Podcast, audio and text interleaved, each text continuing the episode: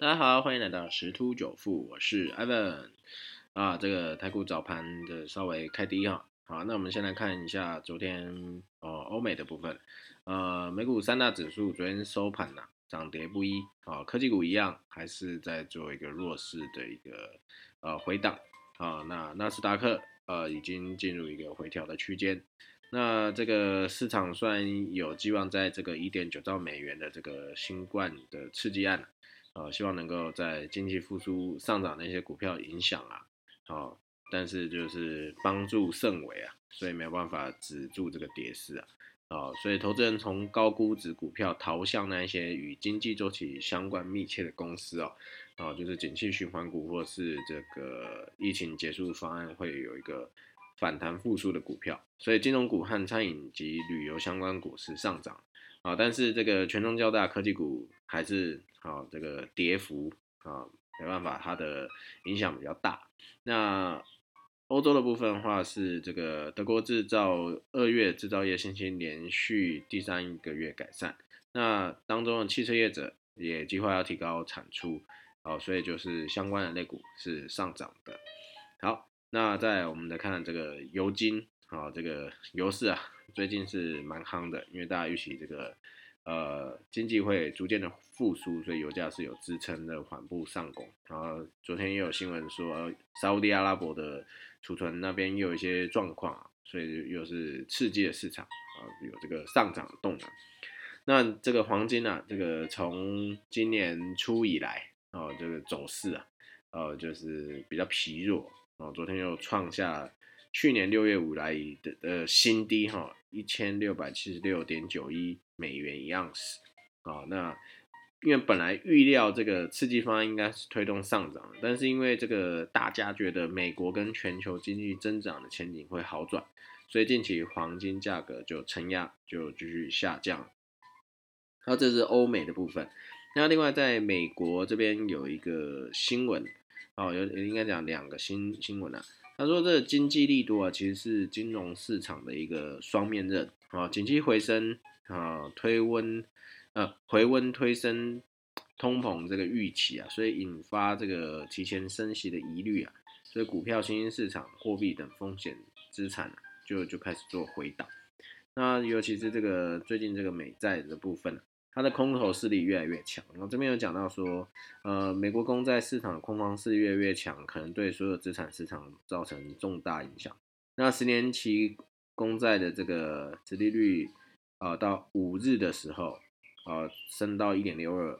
那是去年二月以来最高。那因为美国就业数字优于预估，加上 FED 的鲍尔似乎不在意这个殖利率的上升，所以公债空头更有底气啊。啊，就等于是说，他觉得这涨那么高，就可能开始要放空。那因为这一点九兆美元纾困计划已经确定通过，而且即将要实施嘛，FED 又要一直维持这个超宽松的货币政策，然后全球各国也是加速这个疫苗接种的一个行行动哈，所以市场预期疫情过后经济可能会强劲复苏。哦，加重这个通膨压力，所以因为公这样子公债殖利率就有持续上升的一个风险，而且会冲击股市，所以导致金融情势吃紧。那但是虽然在这样的一个情况之下，华尔街很多专家啊也也不，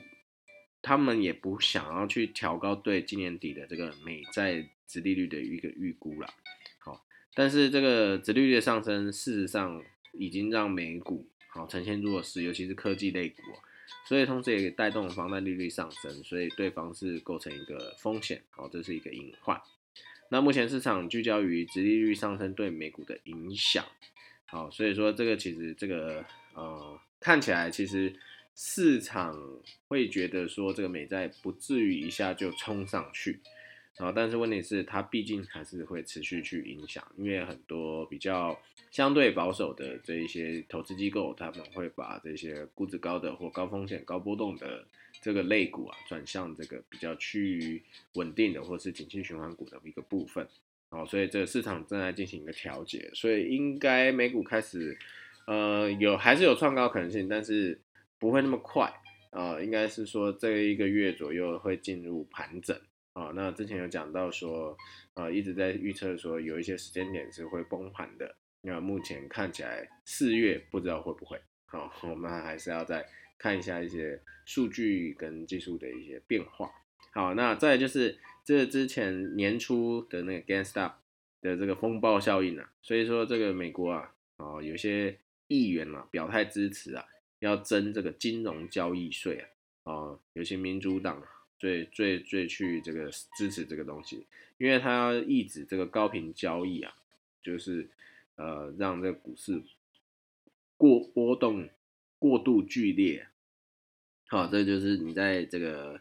交易这个股票的时候要课这个税啊，所以这个是有人在提出来啊。那当然后续如何还是要再观看啊，因为通常这个不管哪个国家交易税开征这件事情都会影响啊这个股市啊。前一阵子这个香港就是这样子啊，这个一一说要开征这个交易税，马上大跌。好，台湾也是一样啊。好，那再就是美元指数啊，呃，近期是有回档。好，所以这个九十二是一个重要颈线关卡，所以如果它一旦突破，就会转强。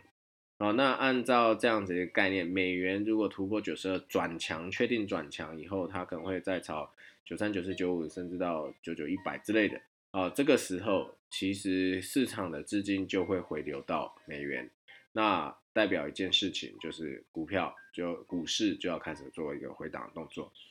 那再就是台币最近升值力道是趋缓啊，那你要确定外资是不是真的汇出去了？因为汇出去就代表资金已经没有留在台湾，那股市资金的动能就会降低。好，那目前看起来纳指、非半这些科技类股是破季线，技术面是转弱了，所以台股最近的电子股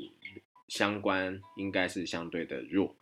好，那尤其是台积电啊，这个指标股这个六百没有守住哈。那船产就是台塑，因为台塑最近的捷报频传啦，啊，好所以说，呃，这个可以琢磨一下其他的类股，这是可以去思考的。那在量能部分，健康的量是三千到三千五百亿，好，那如果说低于两千五百亿，就是人气啊退散了啊，那有可能所谓的，但还不至于到窒息量啊，但是就等于是说市场都在观望，都在退潮，好，但是这个目前看起来散户啊，这个大晋级啊。融资余额攀六年的一个高峰哦，好，虽然这样最近这样子上上下下喜三温暖，但是融资金额是一路攀高，目前已经突破两千一百亿了，好，六年来的一个新高。所以说现在这个虽然这个融资余额散户加码嘛，好，张数高居不下的是元大台湾五十反一哦，然后所以等于是说大家好像是觉得是跌低了，所以就买进。哎，可是好像不是哦，好，代表说是有一些股民在这个呃指数修正整理期间啊，透过融资买进反向 ETF 做布局哦，好，所以这个还是要再注意一下这个波动。那很确定一件事情啦，因为这个受美股这个刚刚前面讲科技股的一个回档，好，所以资金应该就是流向高值利率、券资比高的个股。因为二月的营收基本上已经开始陆续公布，而且在三月底之前会公布去年年底的一个整体的一个财报，好，所以市场资金会开卡为高值利率股跟券值比比较高